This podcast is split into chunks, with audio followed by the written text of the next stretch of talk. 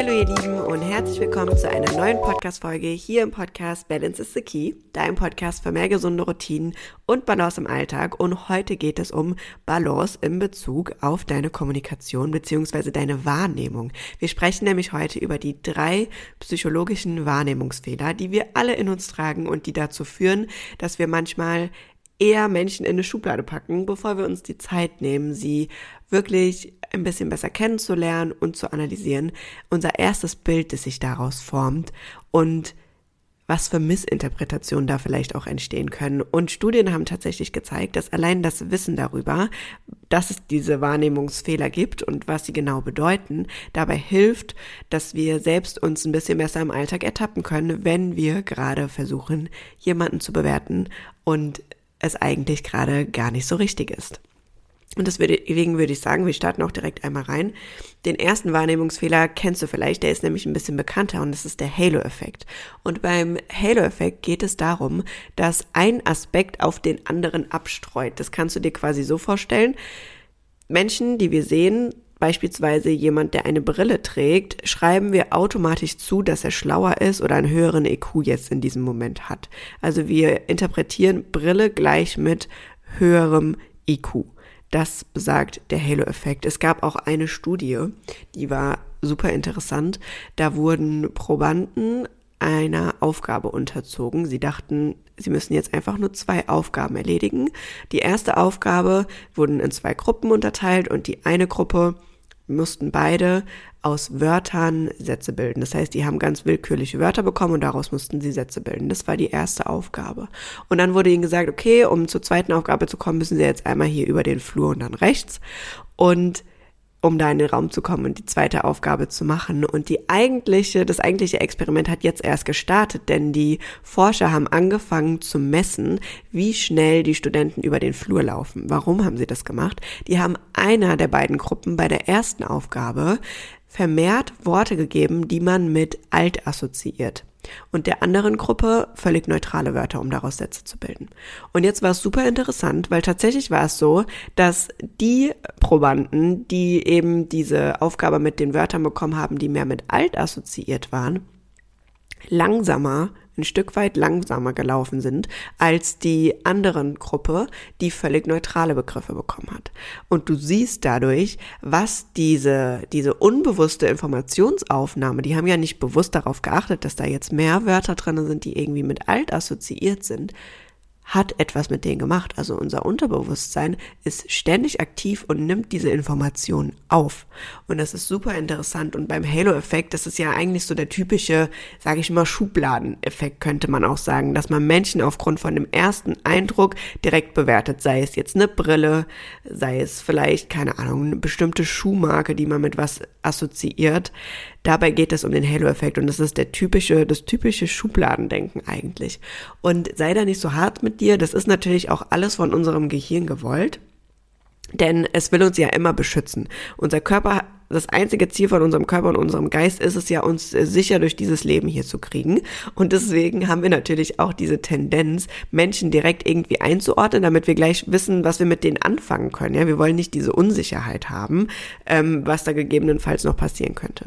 Also Halo-Effekt war der erste Wahrnehmungsfehler. Der zweite ist, Achtung, der Name allein killt mich schon, der fundamentale Attributionsfehler.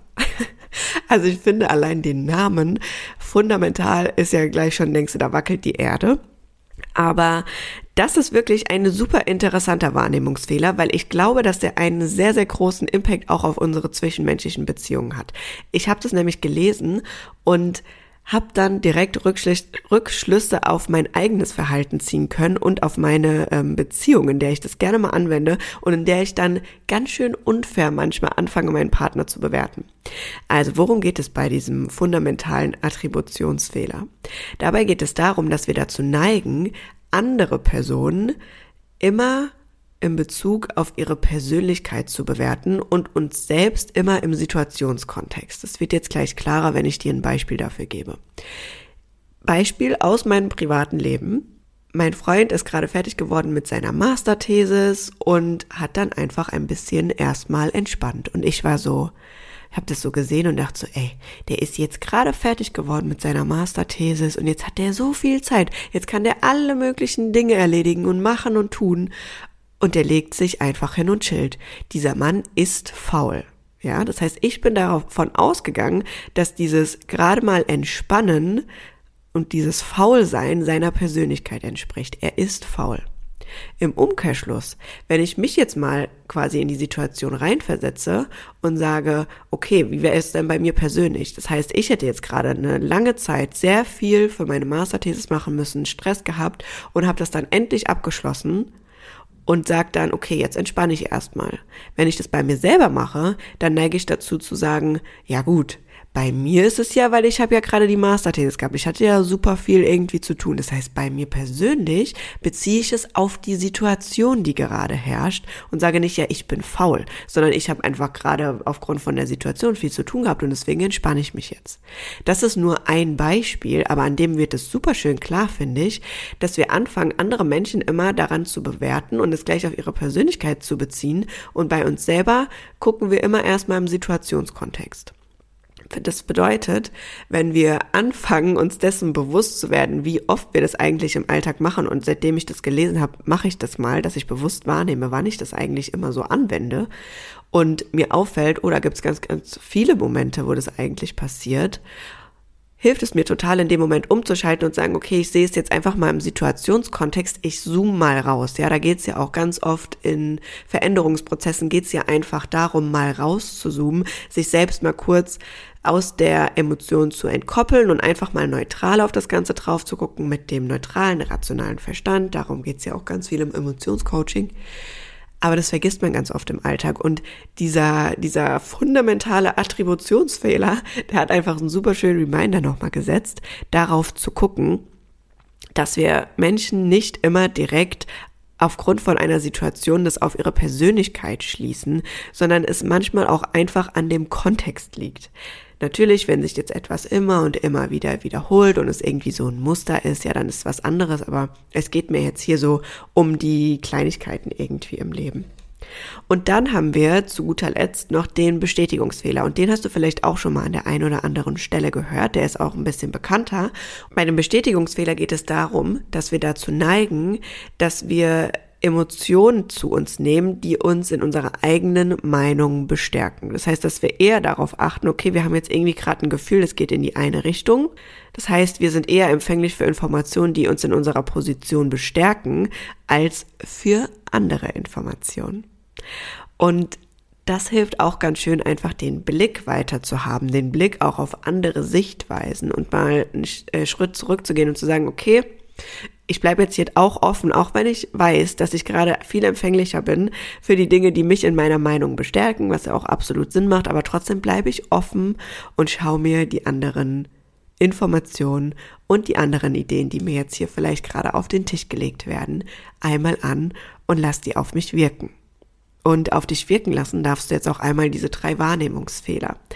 Denn für mich haben sie wieder so einen schönen Reminder darauf gegeben, dass es wichtig ist, dass man vor allem sich selbst, sein Selbstgespräch und so wie man die Welt wahrnimmt, achtsamer betrachten darf. Denn darin steckt oft so, so viel subjektive Umdeutung und Wahrnehmung und wir schustern uns einfach die Welt so, wie wir sie haben wollen, wie sie uns gefällt, wenn wir mal bei Pippi Langstroms bleiben. Und Ganz oft geht es einfach darum, so ein bisschen aus der Bewertung rauszukommen. Und wenn wir nochmal beim Thema Bewertung sind, dann ist es ja auch immer so, wenn wir anfangen, einen anderen Menschen oder eine Situation zu bewerten, dann kostet uns das immer Energie. Das ist immer Kraft, die wir da gerade aufwenden. Und Vielleicht sollten wir mal anfangen, daran zu arbeiten, nicht immer alles bewerten zu wollen. Das ist, glaube ich, mit der erste Schritt und das hat auch bei mir so viel verändert und mir so viel Energie eingespart, als ich irgendwann angefangen habe zu sagen, komm, Ich reg mich gar nicht mehr auf. Was soll ich jetzt darüber irgendwie, warum soll ich das jetzt in irgendeiner Form, diese Situation bewerten? Ich konzentriere mich auf das, was ich jetzt gerade verändern kann und das mache ich. Das ist erstmal ein ganz, ganz anderer Switch. Und versuch dich mal zu beobachten für die nächsten Tage in deinem Alltag, wann du immer dazu neigst, zu bewerten. Und ob das in dieser Situation eigentlich gerade wirklich angebracht ist und ob du die Energie, die du da jetzt eigentlich aufwenden würdest, nicht lieber in was anderes stecken könntest. Ich kenne das zum Beispiel bei mir selbst. Wenn man irgendwie durch die Stadt läuft, hier in Frankfurt, wenn du über die Zeil läufst, sage ich dir auch, hier siehst du so viele Menschen, äh, da ohne Bewertung lang zu laufen, das ist wirklich schon Champions League, kann ich auch nicht, aber es ist schon viel besser geworden. Aber wenn man da über die Zahl läuft, dann neigt man ja dazu, ständig zu sagen, boah, guck mal die, guck mal, was hat der denn für eine Jacke an, was dudelt der denn hier für eine Musik, was hat der hier für eine lustige Verkleidung an. Hier gibt's ja auch irgendwie super viel zu sehen, aber das ist einfach immer Energie, die darauf geht. Und ich möchte dich damit einfach daran erinnern, dass du auch bewusst wahrnehmen darfst, Worauf lenkst du gerade deinen Fokus und was bewertest du hier gerade und ist es deine Energie wert? Ich habe irgendwann aufgehört, Dinge zu bewerten, die ich selbst nicht ändern kann, Dinge zu bewerten, die irgendwie das Aussehen von anderen Menschen betreffen. Und damit meine ich wirklich, sie in der Tiefe zu bewerten. Ja, du kannst nicht jeden Gedanken ausschalten, wenn du jetzt an einem vorbeiläufst, der irgendwie super lustig verkleidet ist und dann der Gedanke kommt, wow, wie sieht der denn irgendwie aus? Ist ja völlig normal. Ich meine dann dieses sich da so reinsteigern. Ja, wenn du mit einer Freundin zum Beispiel durch die Stadt läuft und ihr seht jemanden und denkt euch, wow, okay, das hätte ich jetzt vielleicht nicht so getragen, das Outfit. Früher hätte ich vielleicht dazu geneigt zu sagen, ey, guck mal, wie sieht die denn aus? Was hat die denn da vielleicht gerade an? Sieht ja irgendwie merkwürdig aus. Also das hätte ich so nicht angezogen. Dann entwickelt sich daraus ein Gespräch. Ihr fangt an, darüber zu sprechen. Ihr fangt an, diese Person auch teilwerden zu lassen von eurem Treffen gerade, von eurem Leben gerade. Energie aufzuwenden. Und es ist eigentlich super egal, weil im Kern habt ihr keine Ahnung oder habe ich in dem Moment keine Ahnung davon, warum diese Person es gewählt hat, das anzuziehen, was ihre Intention war und es geht mich auch überhaupt nichts an. Sie darf, er, sie, es darf anziehen, was sie möchte. Und es ist nicht mein Business, darüber zu urteilen. Und jeder hat irgendwelche Beweggründe, Dinge zu machen. Und damit gehe ich mittlerweile durchs Leben. Und es ist viel, viel einfacher und auch eine liebevollere Art durchs Leben zu gehen, weil du anfängst, Verständnis und Empathie zu haben für andere Menschen in einem weitreichenderen Sinne. Das bedeutet, mittlerweile ist es bei mir so, wenn irgendjemand forsch mir gegenüber reagiert, dann ploppt bei mir manchmal auch im ersten Moment hoch, oh wow, es tut mir jetzt eher gerade leid, dass du anscheinend irgendwie so eine schwierige Phase hast, dass du aufgrund von so einem kleinen Problem hier so in die Luft gehen musst, als dass ich jetzt mit Gegenangriff dir entgegnen muss. Und das ist auch ein super wichtiger Schritt, wenn man anfängt, sich selbst zu beobachten, dass man sieht, wo auch andere Menschen ihre Themen haben. Um Gottes Willen, tu sie nicht darauf hinweisen, weil jeder ist seines Glückes Schmied und in einem unterschiedlichen Prozess in seinem Leben, wenn Fragen kommen, darfst du das gerne machen. Aber so ist es auch tatsächlich bei diesen Wahrnehmungsfehlern. Wir neigen selbst dazu, sie eher bei anderen Menschen wahrzunehmen und zu sehen, als bei uns selbst. Ist auch so ein bisschen typisch Mensch, ne? Wir sehen eher die Fehler bei anderen Menschen als bei uns selbst. So ist es auch bei diesen Wahrnehmungsfehlern. Und so ist es halt irgendwie einfach. Aber ich wollte sie dir trotzdem gerne einmal hier mitgeben in dieser Podcast-Folge, damit du da vermehrt für dich in deinem Alltag darauf achten kannst und damit du diese Informationen mitnehmen kannst und vielleicht eine liebevollere Kommunikation mit dir selbst und auch mit anderen anstreben kannst. Denn darum geht es für mich im Kern immer. Und es war heute mal eine etwas kürzere Podcast-Folge, aber vollgepackt mit Informationen. Schnapp sie dir gerne. Ich freue mich wie immer über Feedback von dir oder auch wenn du mich auf den Social Media Kanälen verfolgst. Da findest du auch immer ganz viele nützliche Tipps und Tricks für deinen Alltag, um deinen Alltag in Balance zu leben. Und dann wünsche ich dir jetzt einen wunderschönen Morgen oder Abend, je nachdem, wann du diese Podcast-Folge gerade hörst. Sei lieb zu dir selbst und mach's gut. Bis zum nächsten Mal. Ciao, ciao.